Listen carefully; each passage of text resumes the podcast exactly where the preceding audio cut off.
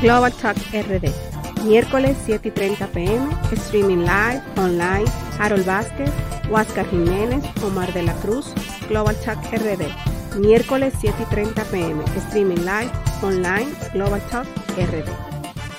Entonces, Andrés, háblanos de la fiducia, cuál es el objetivo, hacia dónde vamos, cómo tú ves ese proyecto y es viable confiar en el famoso contrato de la fiducia.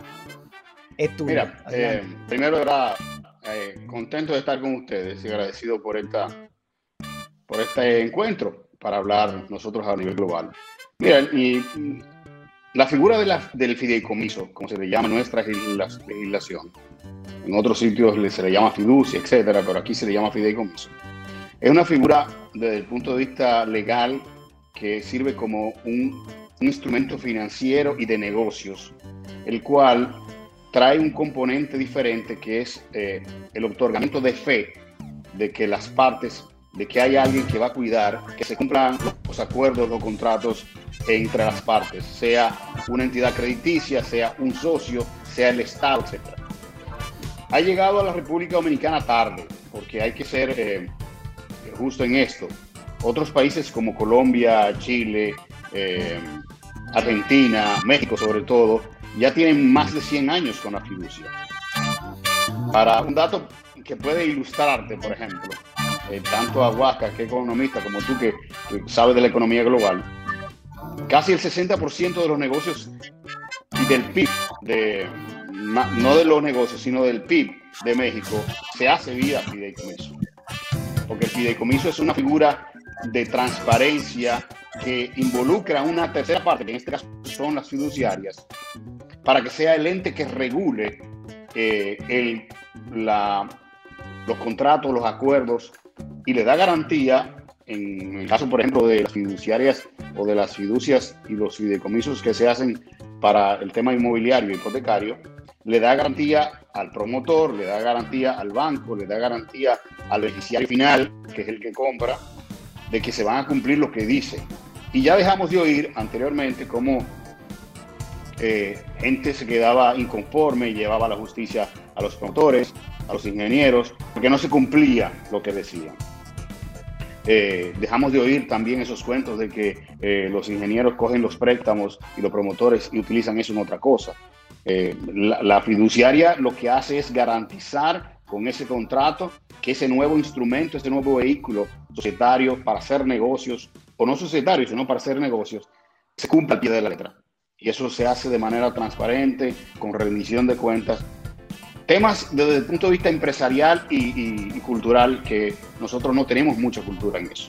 La rendición de cuentas, eh, el tema de la transparencia, el tema de la, de la certidumbre, eh, de la sostenibilidad. Eh, institucional. Eso no son tenemos y eso trae como consecuencia, eh, esas externalidades positivas traen como eh, dentro de la, del tema de la fiduciaria. Nosotros somos prácticamente nuevos, no tenemos ni siquiera 10 años con esta legislación. Esta es una legislación que nace en el 2011 a partir de una ley para el desarrollo hipotecario. Como no teníamos fideicomiso y todos los países lo tenían, bueno, se tuvo que meter la ley de, desarrollo hipotecario, pero eh, eh, el fideicomiso sirve para muchas cosas. Y ahora mismo estamos teniendo una avalancha de, demandas de fideicomisos públicos y, fideicomisos de alianza pública-privada, fruto de, la, del proceso que estamos viviendo. ¿no? Un país que ya comienza a limitarse en su capacidad de endeudamiento, pero que tiene que seguir creciendo, necesita aplancarse ¿no? del sector privado. Entonces, esta figura es la que sirve para darle garantía a las partes, sea a una institución de, crédito de la República Dominicana o de fuera, sea a través de colocaciones en el mercado de capitales, sea a través de la colocación de los fondos que vienen a través de, la, de las AFP, le da garantía al Estado de que se va a cumplir con lo que se está haciendo y le da garantía al usuario final. Entonces, esto es prácticamente nuevo, pero está trayendo como consecuencia una cultura nueva y está creciendo muy grande, sobre todo a nivel de, desarrollo inmobiliario y de, y de desarrollo de infraestructura. Eh, Andrés. Sí, dale. Sí, ¿y hay algún beneficio fiscal para la utilización de fideicomiso? Es decir, la persona que participa en él tiene algún beneficio fiscal o tributario. Sí, claro, evidentemente tiene, tiene ese beneficio, por eso se promueve, sobre todo en la parte del desarrollo hipotecario, todos los beneficios que da la ley bajo el esquema de, vivienda de bajo costo, se sabe que hay una legislación que promueve la vivienda de bajo costo y, se está creciendo mucho. Se, se, estima, lo que saben de, esto, que, que, hay un déficit de más de, 100, de, más de un millón de, soluciones habitacionales en la República Dominicana. Eso es mucho.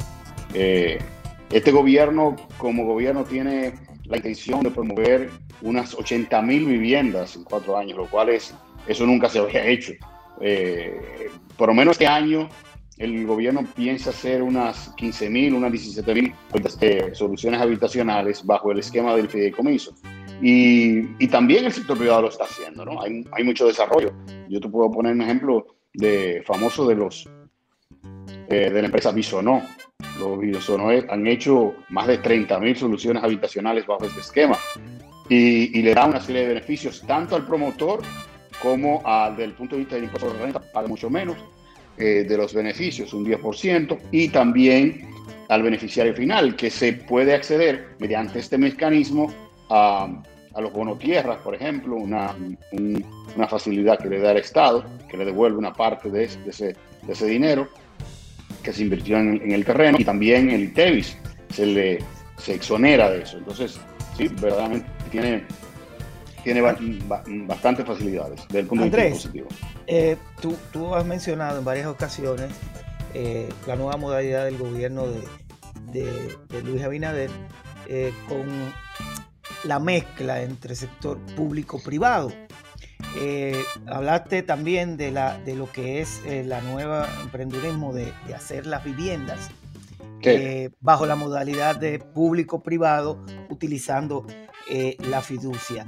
En ese mismo sentido, la parte de la, de las licitaciones, de ese proceso burocrático que te estoy, todos los días yo estoy más convencido, mientras más traba usted ponga, más difícil y complejo y dudoso quedan las cosas. Eh, bajo, bajo el esquema que tenemos ahora eh, y el fideicomiso, eh, ¿será factible? ¿Se podrá realizar eso? Mira, ¿Sigue el mismo proceso o hay un proceso que se, se elimina? Mira, indudablemente, y esto es una reflexión ya a nivel de políticas públicas, si bien es cierto la ley de compra y contrataciones, las 340-06, trajo como consecuencia una nueva cultura de transparencia, no menos cierto es que en el tiempo sea ineficiente porque se ha demostrado que eso no evita la corrupción. Se ha demostrado. Entonces lo que hace es que castiga a nuevos, eh, a nuevos entrantes, lo castiga, pero castiga también al gobierno porque eh, acá como economista sabe, tú también, que ha estado muy ligado a los gobiernos, los, los, presupuestos son de un año. Si en un año usted tiene que ejecutar en lo que usted planifica, pone eso y comienza y dura seis meses en un proceso de, de, de implementación, o de, o de adjudicación, perdón. Entonces, lo hace ineficiente usted como, como gestor. Entonces, esa es una ley que hay que, yo entiendo que tiene que reformar, reformarse independientemente del esquema de fideicomisos públicos que tienen una, una, configuración diferente. Eso no quiere dejar dicho de que no se tomen elementos de, de la ley 340, sino que lo hace mucho más ágil desde el punto de vista de la normativa propia de cada fideicomiso. Recuérdate lo que de los fideicomisos se, se, sean públicos, sean privados, se convierte en un instrumento nuevo, un instrumento con una autonomía nueva, donde ninguna de las partes es dueña. Entonces entra en, una, en, un, en un esquema, eh, dígase neutro, donde sí se eh, respetan los derechos de transparencia, etcétera, y ese tipo de cosas, eh, pero nosotros tenemos que rendir cuentas a la superintendencia de bancos, en el caso de, las fiduciarias, a la superintendencia de, valores, por ejemplo, si, si, se hace una colocación en, bolsa, y a la DGI también por el tema de los impuestos. Entonces, eh, esto agiliza mucho más, agiliza mucho más eh, en comparación con la 340. Sin embargo, yo creo que el país le hace falta en estos momentos eh, un proceso mucho más eh, rápido de, eh, sin menosprecio de la transparencia, ¿no? pero mucho más rápido de, compra y contrataciones porque eso atrasa mucho los, procesos. ahora lo estamos viviendo con varias, instituciones, pero sí es mucho más ágil que los procesos normales de, de la ley 340. He, escuchado eh, a través de, de los amigos, eh, cada vez, por ejemplo, yo no soy eh, proveedor del Estado y quiero, si quisiera in, in, insertarme en ese mundo, pues me imagino que tendré que coger para la Plaza de la Bandera a vocear, porque entonces lo que debería ser una facilidad para mí como nuevo proveedor del Estado se me complica porque tiene unos requisitos que al final tú dices, óyeme, pero esto se hizo nada más para que Andrés sea el único que aplique a esto, aquello. Entonces, la corrupción no, no se evita con eso. No se evita con eso. Yo, y yo a mucha gente le digo, cuando tú tienes, eh, cuando vas al consulado a buscar visa, aunque usted no lo crea, en la mayoría de los casos es para tú salir de tu país. es para salir de tu país, porque cuando tú llegas al otro, eh, eh, y, hago este cuento, tú llegas a España y una vez yo me deprimí casi, porque yo llego, el tipo está, está así, hace así, me dice, abre el pasaporte, pago, o sea, y sigue leyendo una cosa, y yo le digo, pero tú no vas a abrir el pasaporte, dice, yo tengo ocho horas ya que yo sé de dónde tú vienes, para dónde tú vas, para qué yo me voy a molestar. Entonces, y tú dirás, bueno, y si yo hago un truco, no, no es posible. O sea, la corrupción se combate mientras menos procesos en el camino existan. Tú estás más claro porque no hay bifurcaciones. Pero en fin, eso, eso lo quería decir. Eh, Andrés, eh, el, el fideicomiso, que me encanta esa palabra, y, de verdad tengo muchos amigos que los padres eh, le, aseguraron su futuro para que no gastaran los chelitos, famoso fideicomiso. Eh, Resulta que eso lleva a entrar en el mundo de la creatividad. Lógicamente, tú eres dueño de un dinero que no es tuyo, te lo prestan, lo utilizas y ahí entra el mundo creativo. ¿Cómo podemos asociar la creatividad con este, este fondo de emprendurismo eh, para el desarrollo de nuevas ideas? No la construcción ni todo eso tradicional, sino nuevas eh, eh, tendencias. déjame decir algo antes que tú intervenga, Andrés, que precisamente yo iba a hacer una pregunta en ese mismo orden. Que yo recuerde, a Andrés fue la primera persona que yo escuché hablar en República Dominicana de competitividad con conocimiento de causa, ¿no? La gente hablaba de competitividad, pero quien yo conocí que se preparó y se formó en competitividad es Andrés. Entonces, en ese sentido, Andrés, tal como te dice Omar, tú que conoces cuáles son las debilidades que tiene República Dominicana de competitividad en cada uno de los sectores, aparte del uso tradicional que se le da al fideicomiso, el más popular, que tiene que ver con la construcción, ¿en qué otros sectores que puedan contribuir con el desarrollo económico de la República Dominicana se podría utilizar la figura del fideicomiso? Mira, eh, excelente. Y, voy a tratar de combinar las dos inquietudes, ¿no? Desde el punto de vista de primero de, la creatividad, eh, cómo el fideicomiso puede ayudar al proceso de, creación de riquezas a través de, la creatividad y de la cultura y, y cómo mejora la competitividad. Mira, Precisamente ayer nosotros en el Consejo de Administración de, Fiduciaria de Reservas aprobamos un, fideicomiso, el primer fideicomiso público cultural que va a tener la República Dominicana. Y, va a ser un fideicomiso para eh, generar o para crear y desarrollar murales en todo el país. Eh, todo el mundo sabe que cuando uno va, por ejemplo, a Medellín, uno se va a, lugares donde va a ver murales de los barrios y, ya el contexto de todo ese barrio que antes era un barrio eh, peligrosísimo en esa ciudad que fue la más peligrosa del mundo, ya cambia totalmente el contexto porque eh, ese mural le lleva a usted eh, ese sentido de, primero, de, limpieza, de orgullo, cuando la gente va al barrio y lo así, y, la gente lo limpia, la gente lo cuida. Nosotros recibimos una, inquietud de, de Bartolomé Pujals, quien es asesor del presidente en materia de innovación, de que el presidente lo, encomendó para el desarrollo de este, de este fideicomiso, inmediatamente lo aprobamos. Es un fideicomiso que, ¿por qué es un fideicomiso? Bueno, porque el Estado lo que procura es que también el sector privado se involucre Eh, imagínense que, y, valga la, la, cuña, pero lo voy a tener que decir porque es así. Imagínense que en Punta Cana, eh, el grupo Punta Cana y la cerveza Canita pongan dinero en el fideicomiso para que en tal mural, en Verón o en, o en, Bávaro o en Friusa, se haga, los artistas que están por ahí hagan murales donde puedan ir los turistas a ver. Entonces, eso es parte de una responsabilidad social que cada una de las empresas en el país puede hacerlo. Y embellece y genera una cultura y eso, y eso va, eh, eh, se promueve a través de la figura del fideicomiso porque también el fideicomiso le da facilidades para el hecho de que personas en cualquier parte del mundo, imagínense que una persona que vive en Connecticut, en Estados Unidos, y que sea, mm, que sea de, Moca, de Moca haya algo bonito, esa persona de, Connecticut puede dar 50 dólares, eso es transparente, entra al fideicomiso, como un fideicomiso cultural, por lo tanto un fideicomiso filantrópico, no tiene eh, beneficios. Pero igualmente estamos trabajando en el fideicomiso de, de museos en todas partes del mundo, desde España hasta Nueva York, donde hay grandes museos, los museos se manejan en base a fideicomisos, porque es la manera donde eh, se recibe ingresos vía el, usufructo del, mismo museo, pero también en la mayoría de los casos eh, empresarios, eh, familias, etcétera, quienes mantienen desde el punto de vista del mecenazgo esos museos. Entonces, estamos trabajando con el Ministerio de Cultura para promover un fideicomiso cultural eh, en, los museos. O sea que tenemos dos ahí desde el punto de vista de la creatividad, pero también tenemos otros desde el punto de vista de la competitividad.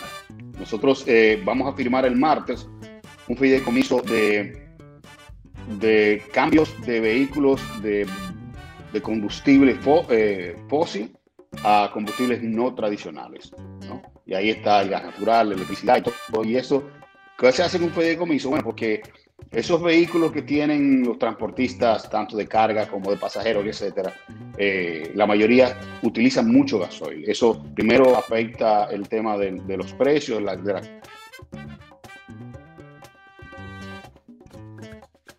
se está frizando no escuche. Bueno, en lo, que, en lo eh, André, ya, te arreglaste, parece que tiene una, ya. Bueno, en lo que, en lo que se arregla, Oye. Sí, ahora te escuchamos. Parece que se te fue el ah. internet. Te escuchamos. Ah, ahora sí, ¿me oyen bien? Sí, ahora te escuchamos. Ok. Em, decía del, del transporte. correcto, entonces eso es un fideicomiso donde a través del consumo del, de gas o de otras energías alternativas, se le va descontando vía un bono a el uso de eso a los, a los, a los choferes o los dueños de, autobuses, los dueños de camiones. Con este mismo bono, esa persona lo que hace es que paga el, préstamo de su vehículo anterior, de su vehículo eh, nuevo, que es un vehículo de gas o un vehículo eléctrico, etcétera. Con eso te baja mucho la factura, baja, baja el, costo del transporte, se hace mucho más eficiente la economía. Entonces, ¿qué, ¿qué, resulta? Porque es interesante. Como tú bien decías, Huáscar, cuando yo regresé a la República Dominicana, eh, y es irónico porque quien me hace venir para la República Dominicana, que no quería venir, era el doctor Leonel Fernández, al cual yo conocí yo estudiando fuera en el 99, casi en el 2000. Él estaba saliendo y yo lo conocí ahí. Y, vine a la República Dominicana inmediatamente con el gobierno. Eso, estamos hablando del 2001, eso no. Y, ya vamos para 20 años en esto. Eh, una de las cosas que, que, yo entendía que la República Dominicana tenía debilidad desde el punto de vista competitivo era el capital social. ¿Qué es el capital social? El, el, el, tú, el tú creer en, en la persona con la cual tú haces negocios. Tú generar una economía de confianza, pero a la vez de competencia, pero también de respeto, etcétera. Eso le hacía falta. O sea, desde el punto de vista de cuando uno comienza a diseñar una estrategia de competitividad, se va al tejido empresarial y dice, ¿dónde nosotros podemos generar aquí eh, un clúster mm, de turismo para que ese mismo clúster genere una, una, marca región, etcétera? ¿Dónde lo puedo mostrar? Y uno se da cuenta que, que hacía falta eso, esa confianza. O sea, entre uno y otros actores. Eso es un tema cultural, eso no necesariamente es un tema estructural, pero incide en la competitividad. El fideicomiso, de, alguna manera, y muy curioso, trae ese elemento a, los negocios. Porque muchas veces los negocios no se daban por desconfianza. Si yo no, yo no confiaba en Huáscar, no confío en, un podemos tener una idea de negocio, donde yo tenga un activo, ustedes tengan dos activos y para que se dé el negocio necesitamos los tres. Si no tenemos confianza en los tres, no se da el negocio. ¿Quién se beneficia? No se beneficia a nadie, se beneficia a otro.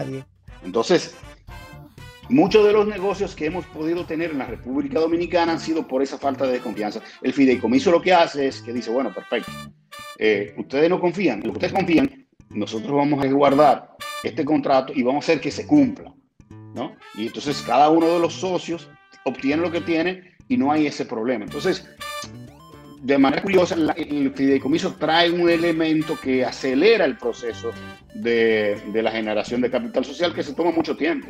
Mientras tanto, otros países están haciendo su tarea. Están buscando inversión, están buscando exportaciones, están buscando turismo, están buscando eh, remesas, todos igual. Entonces, eh, yo creo que eh, eso es un elemento que el, fideicomiso trae. Otro es el tema de, de las alianzas público-privadas que aumenta la competitividad es, cierto, porque hace que el gobierno sea mucho más transparente y eficiente desde el punto de vista de, que, de su administración, eh, de su administración pública. Imagínense que estamos hablando de que hay, de que el gobierno decide, vamos a poner, eh, hacer una APP para el tema de, de, una clínica en Verón. Vamos a coger que no hay una clínica en Verón. Eh, lugar en el cual yo he hecho política, vivo allá y, lo conozco bastante bien. ¿Qué resulta? Para eso se necesita un 50 millones de dólares. El, gobierno no lo tiene. Pero se sabe que ahí hay ingresos suficientes para poder pagar desde el punto de vista de los, servicios y el gobierno en vez de buscar 50 millones de dólares le dice, bueno, perfecto, eh, para yo subsidiar desde el punto de vista público ese, ese hospital me cuesta, eh, cuesta 100 millones de pesos yo te lo voy a transferir. El sector privado viene y, y monta eso. Pero van a comparar ese hospital desde el punto de vista de la administración de una APP con el de Higüey. Imaginen que el de Higüey no tenga eso. La gente lo va a comparar. Esa eficiencia hace que esa, esa, esa, esa competencia entre la visión privada y la visión pública hace que, que haya, que, que, aumente también, que el de Higüey quiera ponerse la pila porque su comparación con, es con la eficiencia que tiene al lado. Yo creo que eso es, eso, eso es vital y tenemos que quitarnos el prejuicio de que hay sectores que donde no se tiene que meter el sector privado. Mire, todo se puede hacer mientras se regule bien. Si usted no regula bien, si no, tiene buena regulación, eh, y simplemente eh, va a haber un desorden. Pero eso, pero en ningún caso eh, los servicios pueden verse como que, bueno, no, o sea, yo creo que se pueden hacer y lo tenemos claramente. O sea, el servicio allá, por ejemplo, en Punta Cana, todo lo que es el servicio de electricidad, nunca nadie ha tenido queja y es privado. Eh, se va a hacer también una para el, para el tema del acueducto y eso va a ser mediante un fideicomiso también. El acueducto de, de toda la zona de Bávaro, Verón, Punta Cana, que es una inversión de 300 millones de dólares.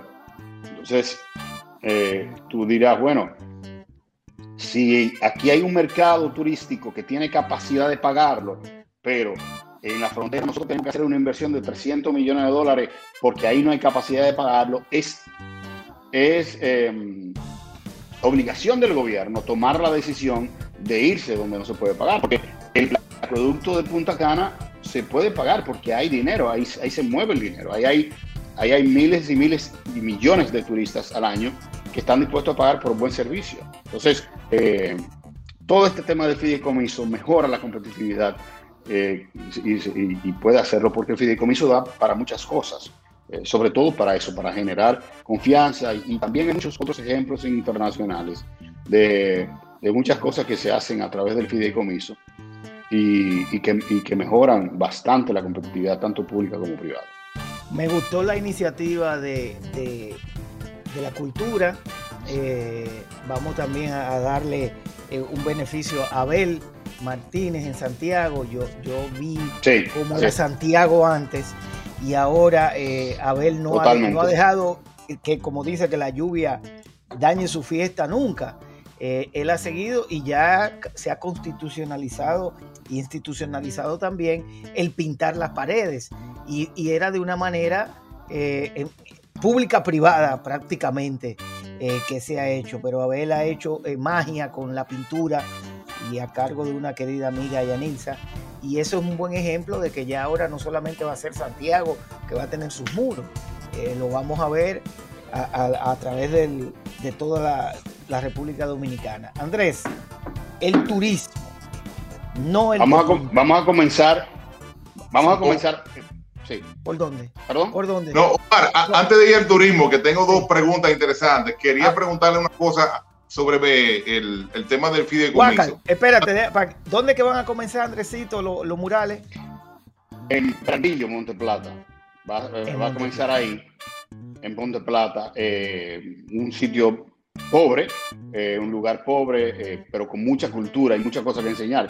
Y eso es lo que trata, tratar de, a través de esos murales generar una, una, autoestima en, la sociedad. Eso, eso, eso va a cambiar muchísimo, porque son de las cosas, de las intervenciones eh, que cambian los países eh, a nivel de, de, cambios culturales. Cultural. Huáscar. Eh, no, y Monteplata tiene todas las condiciones para promover el turismo que va a venir post-COVID, que es un turismo más activo, un turismo más del medio ambiente y eso. Andrés, mientras tú explicabas el fideicomiso de cultura, se me parecía mucho a lo que sería un crowdfunding. Tú sabes que ahora eh, los emprendedores, eh, básicamente los que están ligados al tema de la tecnología y eso, están utilizando mucho ese financiamiento de crowdfunding, que en español es micro mecenazgo, ¿no? Entonces, en ese sentido, me parece que en la parte cultural tiene un, parecido, ¿verdad? Te quería preguntar en ese sentido también, que cuando tú asumiste tu posición, yo vi que tú hiciste un recorrido durante a, varios ministerios, ¿no? Uniéndote eh, en contacto con varios ministros, entre ellos con la señora ministra de Cultura.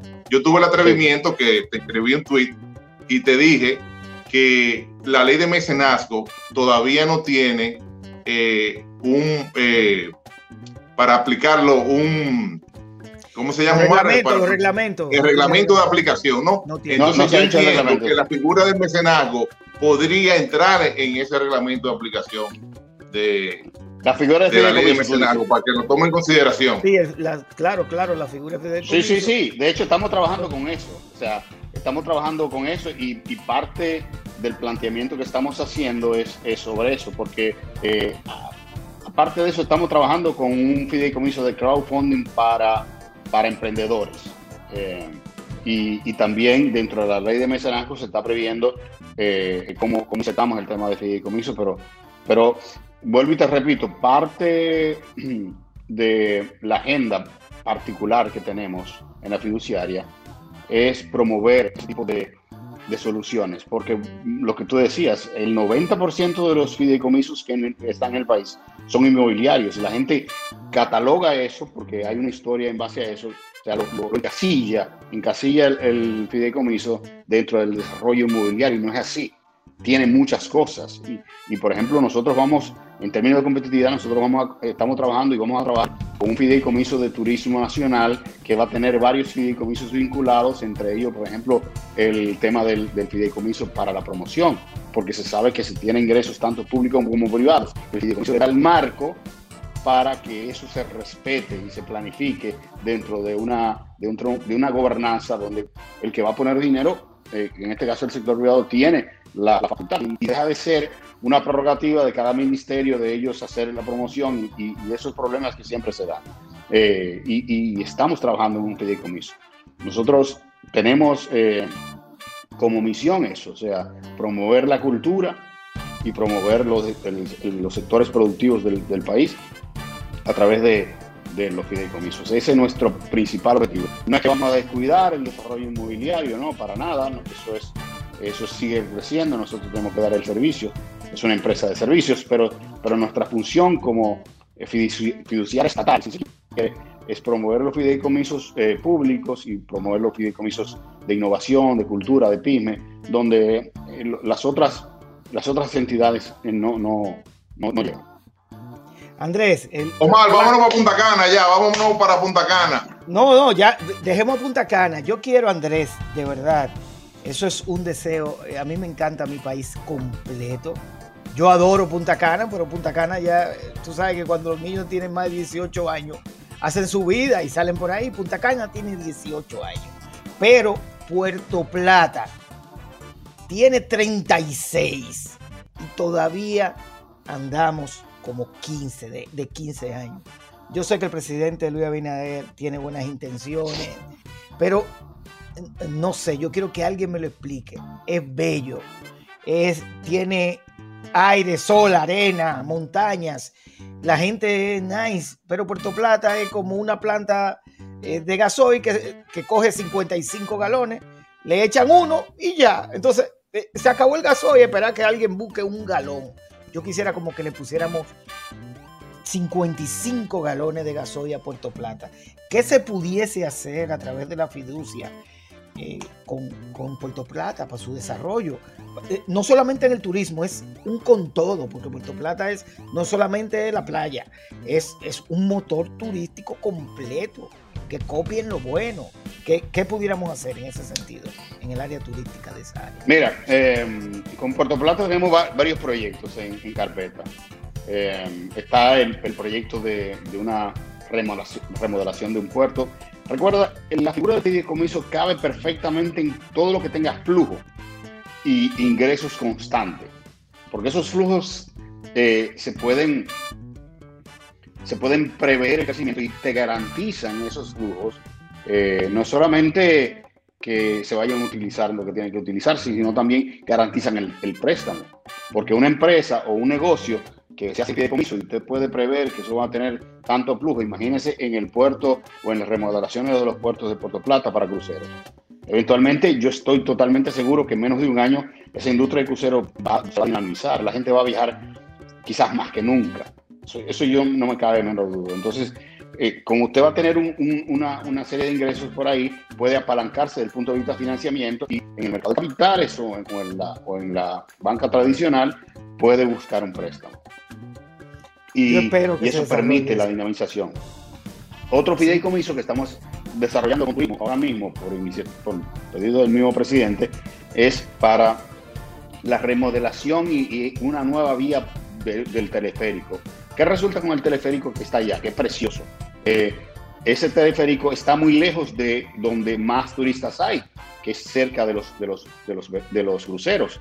Entonces, lo que se está tratando de hacer y, ponerlo a la altura de cómo debe ser la seguridad de los teleféricos de la, de la zona, porque todo el mundo sabe que los cruceros venden en, su en el 90% de, de, los casos las excursiones en el mismo crucero. Entonces, una empresa como Carnival, por poner el ejemplo, em, exige una serie de,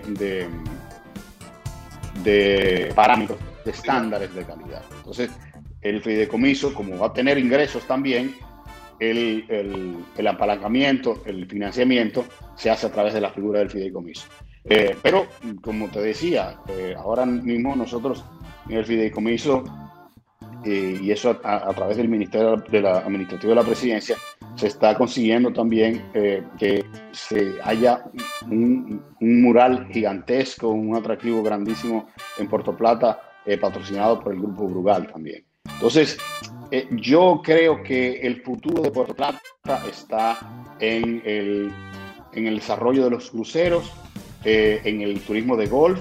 Em, yo creo que ahora mismo Puerto Plata puede dar un giro a otra, otra dimensión desde el punto de vista de otro tipo de, de hoteles. Ya esos hoteles hay que remozarlos.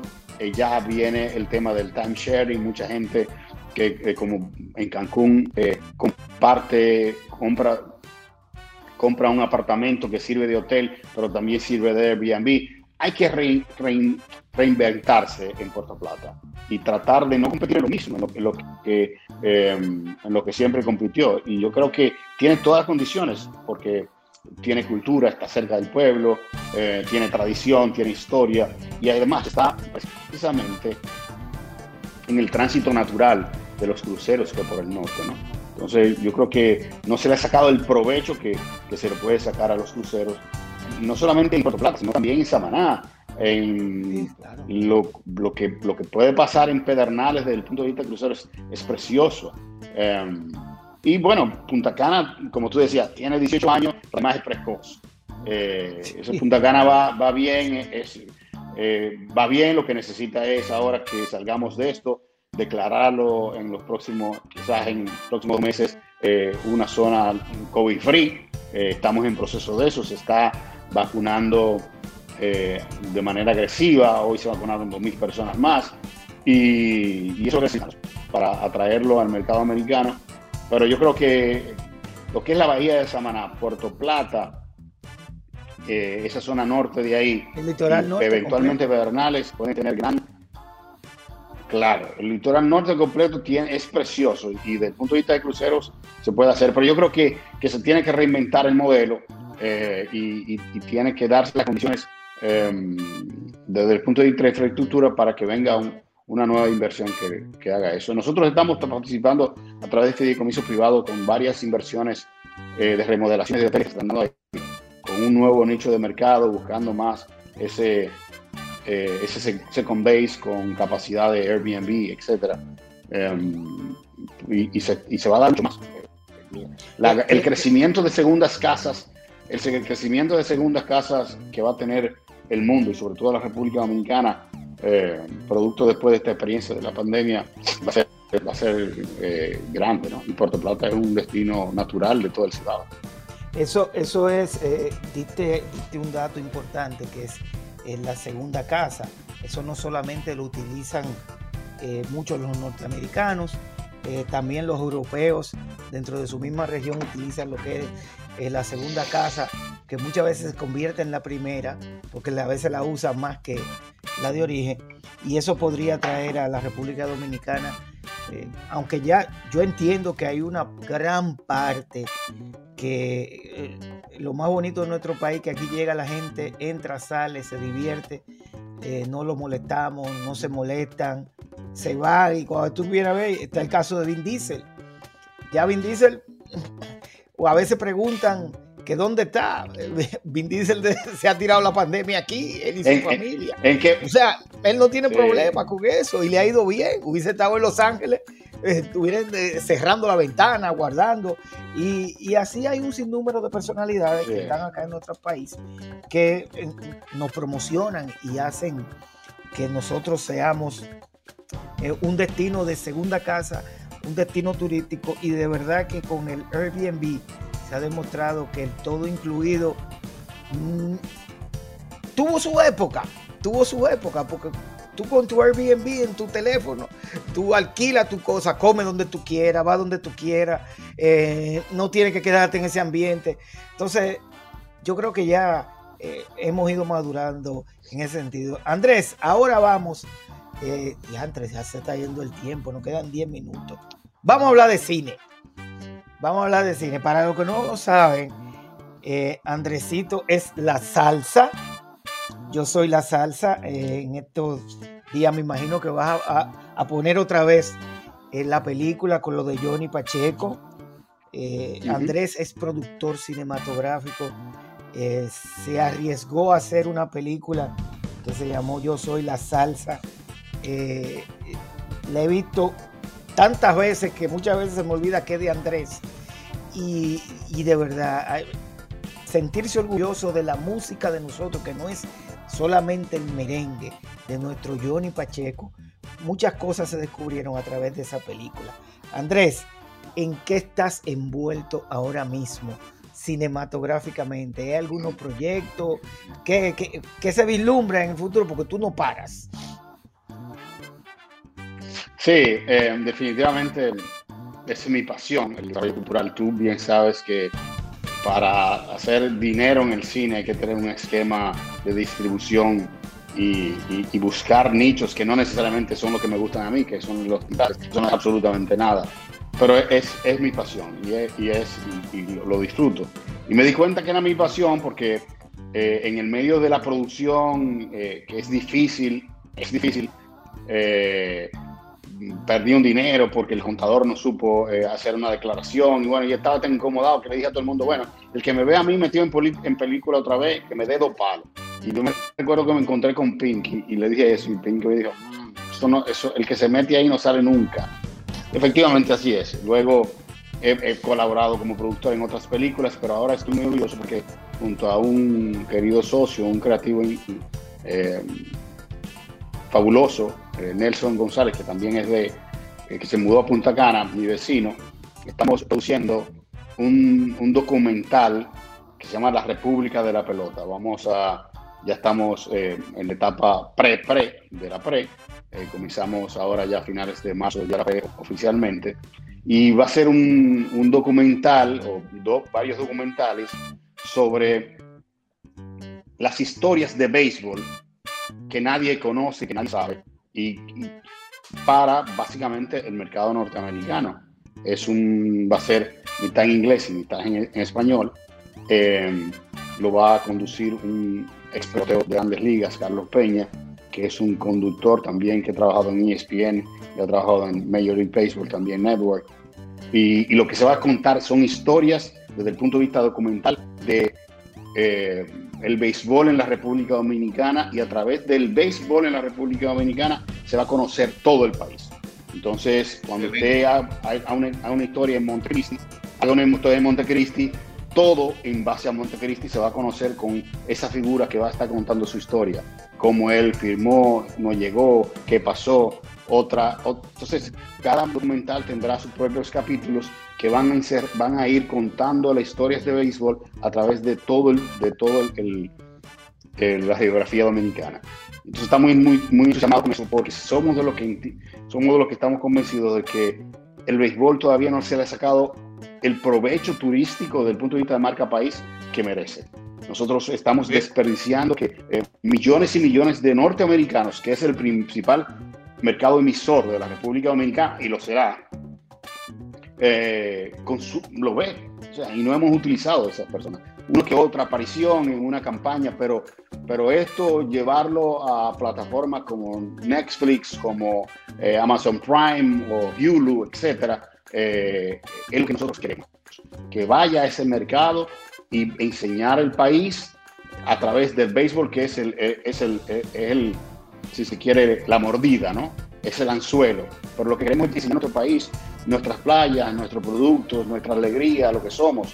Y ahí, bueno, metemos al país. Y bueno, ya la persona conoce el país y quiere venir. Y como tú bien decías, Omar, ya la, persona tiene hambre de conocer. No es, no es un risor y quedarse, sino conocer las cosas. cuando usted le presenta que, por ejemplo, eh, en medio de ese trayecto, yendo a conocer a un pelotero, hay un atractivo eh, turístico o hay tal o cual comida, eh, ya eso levanta el interés de la persona que lo está viendo y lo que quiere es, hacer eso. Entonces, el cine hoy y esa plataforma de YouTube, de, de, Netflix, lo que ha traído como lo que, lo que ha traído como consecuencia es abrir una nueva ventana para, para promocionar los países. Si usted lo ve en Netflix, por ejemplo, la cantidad de documentales de México, desde el taco, desde la careta, desde la lucha libre que hay alrededor de México. Lo que hacen es levantan el espíritu o levantan el interés de, de, esos mercados para que la gente lo vaya a conocer. Lo mismo lo podemos hacer nosotros. Entonces tenemos una ley de cine eh, que yo entiendo que tiene que ser para eso principalmente. Sí. Andrés, mira, eh, Omar me sacó de Punta Cana y yo tengo varias preguntas de Punta Cana que precisamente tienen que ver con el béisbol. Yo sé que tú y mi querida amiga Elka son dos fanáticos de la pelota, ¿no? A quien le mando un saludo, un beso y mi cariño, ¿no? Y te quería preguntar cómo el turismo a partir de ahora está cambiando el perfil del turista que quiere ver otras cosas, que ya va a ser difícil retener un turista 15 días en un hotel como hacíamos anteriormente. Yo considero, y te quiero hacer la pregunta, que en Punta Cana debe hacerse un centro olímpico que pueda acoger atletas de primer nivel con el objetivo de que dentro de ese centro olímpico haya un campo de béisbol y otro de fútbol para que se pueda precisamente traer esos equipos eh, a practicar aquí a República Dominicana y también en el torneo nacional dominicano tener un equipo de béisbol de Punta Cana, porque el turista cuando venga y básicamente el norteamericano estoy seguro que el día que haya partido de, del equipo Punta Cana jugando eh, en la localidad, va a asistir al partido. Entonces, eh, ahora la figura del fideicomiso, los proyectos que puede haber de alianza público-privada, ¿tú no consideras que podría ser interesante hacer un centro olímpico? Mira, yo estoy ahora mismo en España y, por ejemplo, en invierno, las Islas Baleares y las Islas eh, eh, Menorca y ese tipo de islas y las Canarias, vienen esos equipos de ciclistas, vienen esos atletas de alto rendimiento a practicar en, en España porque es el lugar más caliente de Europa. ¿Tú no consideras que esa oportunidad de crear un, un equipo de béisbol de Punta Cana y hacer un centro olímpico con ese objetivo. Yo estoy totalmente de acuerdo. De hecho, em, nosotros estamos tratando de promover siempre el deporte. La última, el último evento más importante del, del, baloncesto que se hizo en la República Dominicana, que fue la burbuja cuando jugamos eh, contra la Virgen en Canadá, se hizo en y Cuba también, se hizo en Punta Cana. Eh, porque es un atractivo, como tú bien dices. Yo soy un convencido de que no se le ha sacado todavía el provecho a, a, ese tema y se necesitan de la, no solamente la intervención del gobierno, el gobierno lo puede hacer, pero si no hay un apoyo del sector privado, porque eso es un negocio al final del día, eh, si, no hay, si no hay un convencimiento de ese sector privado que apoye eso, eh, no, no, lo va a hacer. Y yo, yo lo veo claro. Yo lo estoy viendo claro. En el fútbol, por ejemplo, en el fútbol, la gran cantidad de españoles que viven ahí, los europeos que vienen ahí, eso es su deporte. Entonces, eh, nosotros recibimos en Punta Cana una gran cantidad de más de 100 celebridades deportivas al año y llegan y, se enamoran de Punta Cana, llegan a Punta Cana eh, y se van sin ningún tipo de, o sea, y no, y no se le saca provecho a eso, ¿no? arena, agua y sol y ya, y lo otro. yo, yo soy de los que estoy convencido de que en nuestro destino le hace falta mucho más ofertas desde el punto de vista de la diversión de la noche.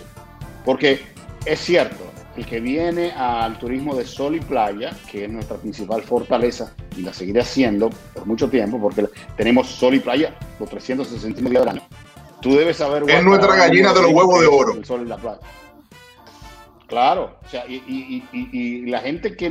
Lo que pasa es que como los tenemos todos los días, no lo apreciamos. Para nosotros no es nada. Fuera, y, exacto, lo que hemos vivido fuera y, duramos dos meses que no vemos el sol y con eso es frío. Eso es muy chulo al principio, pero porque usted tenga dos meses viviendo fuera y no ha visto sol, playa, eh, se deprime. Entonces, eh, así mismo son, vamos a vivir de eso. Pero el, turismo, el turista que viene aquí quiere que lo dejen tranquilo de 9 de la mañana a 5 de la tarde o 6 de la tarde cuando se termine el sol. Cuando él se achicharra de ese sol, hay otro mundo. necesita una diversión fuera. Correcto. Entonces, ahí donde vienen esos parques temáticos, cuando el presidente hablaba de esos parques temáticos que hay que traer, eh, claro, todo eso se atrasó producto del COVID, pero el mejor ejemplo de lo que tú estás diciendo de centro de deportivo lo es Orlando, que para mí, desde el punto de vista del turismo, es el ejemplo. O sea, el modelo. Orlando es una ciudad que, vive del turismo y todo. Correcto. Entonces, ¿qué, ¿qué hicieron ellos? Desarrollaron una ciudad, una ciudad deportiva. Y ahora todos los juegos de la NBA y una serie de, cosas se están haciendo ahí. Pero, pero, pero allá se, se aprovechan el sol, se aprovecha también que hay un environment, un medio ambiente, un ecosistema turístico y van con los niños y los niños van y se divierten. Entonces, eso mismo lo podemos hacer aquí. Estoy totalmente convencido de eso. Y yo espero que en este nuevo lanzamiento, en esta reconstrucción, en este relanzamiento que va a tener eh, indefectiblemente Punta Cana, todo el país en nivel turístico, hayan inversiones nacionales sobre todo que apuesten al turismo eh, porque irónicamente es uno de los, de los pilares de la economía dominicana. Estamos viendo ahora. Eh, si usted se pone a ver la economía dominicana como tal, no está sufriendo tanto. Lo que pasa es que está sufriendo porque nos quitaron el turismo de, golpe. Pero los otros renglones siguen creciendo. Vemos cómo crece la, la, zona franca, han crecido muchísimo, las remesas ni se diga. Entonces, los otros sectores siguen creciendo. Le quitaron el turismo y se siente en la economía, ¿no? Pero, irónicamente, es el sector donde menos inversión privada dominicana hay. La mayoría son inversiones extranjeras. Entonces, eh, sobre todo en el área hotelera. Yo, creo que hace falta también más, eh, más que se involucre mucho más el sector eh, privado nacional en turismo. Andrés. Y que haga ese tipo de apuestas. Hay dos preguntas. Bueno, el doctor Emilio López, abogado, te pone esa pregunta que se debe implementar talleres en las escuelas de fideicomiso para poder crear una cultura de esa figura financiera. Y también él mismo te dice que la institucionalidad genera la confianza del mundo fiduciario y también dice que la inversión inmobiliaria es la actividad más rentable para el fideicomiso. Hay muchas otras eh, preguntas, pero no, no tenemos el tiempo. Eh, antes eh, de despedirnos, tengo que hacer hoy uso de, del mouse, como digo yo, y de verdad desearle a un amigo hoy que cumple años, nuestro querido Alfonso Acosta, cumple años, es, es un buen amigo, que lo estamos celebrando desde, hace muchos días. Y, ahí está. Y él creía que no lo íbamos a felicitar hoy y lo estamos felicitando. Andrés, creo que el tema del fideicomiso eh, de verdad es una nueva modalidad que está interesando eh, en el desarrollo de la, República Dominicana. Eh, cuando escuché tu nombramiento me alegré. Yo sé que tú le das hasta que tú terminas la cosa. sepan los presidentes y los gobiernos que Andresito no coge corte si no le hacen caso, él suelta eso. Porque él hace la cosa por pasión y para hacerla bien. Eh, lo sabemos, Andrés, lo sabemos. Y por eso es que tú eres uno de los eh, emprendedores y apasionados de lo que es el desarrollo de la República Dominicana. Dominicanos somos y dominicanos eh, queremos seguir siendo porque no tenemos de otra. Seremos. Queremos que nuestro país sea eh, lo mejor. Yo siempre he dicho que eh, nos gusta sacar cosas malas. Señores, sumar y restar. Podemos tener una mala, pero y las 99 buenas que nosotros tenemos es lo que nos hace la diferencia. vamos a hacer en un momento COVID free. Si seguimos como vamos, va a ser COVID free y vamos a tener de nuevo lo que es el lanzamiento. COVID, free plus. COVID Plus. Te estoy diciendo que si seguimos vacunando como vamos, nos vamos a dar no dos shots, nos vamos a dar tres, cuatro shots para que no quepa la menor duda de que en la República Dominicana cuando decimos queremos, podemos. Andrés, muchas gracias. Huáscar. Gracias a ustedes. Un mensaje de despedida. Me sentí muy bien. No, no, de verdad que, gracias. Me sentí muy bien con ustedes dos. La pasé muy, muy bien hablando eh, hablo, yo creo que hablo mucho, no he hablado los otros, pero, pero cuando hablo con pasión. No, tú eres el invitado, Andrés. Eh, es que tú eres el invitado, y eso que Harold no vino hoy, porque tenía un compromiso, si no estuviéramos peleando aquí todavía. Pero eh, eso es, no a ti, Andrés, gracias por sacar. Yo, a su orden. A Andrés, yo. Y nada, vamos para adelante y vamos a salir de esto. Yo le decía eh, a Omar cuando estábamos preparando el programa que tú eres una persona polifacética, un todoterreno, que contigo se puede hablar de todo, ¿no? Y además del cariño y, la amistad que tengo contigo y con tu esposa, eh, reconozco tu talento, reconozco tu capacidad y como dice Omar, tu compromiso con el desarrollo de la República Dominicana que tú has sido un empresario exitoso en el sector privado, que no tiene necesidad económica de involucrarte en temas políticos y sí lo hace por un tema de pasión y por un compromiso de que tu país pueda salir adelante y desarrollarse. Así que te agradecemos mucho que seas un buen dominicano y te deseamos éxito ahí en tu nueva eh, compromiso en la fiducia de Banreservas. Global Talk RD Miércoles 7 y 30 pm, streaming live, online, Harold Vázquez, Huáscar Jiménez, Omar de la Cruz, Global Talk RD. Miércoles 7 y 30 pm, streaming live, online, Global Talk RD.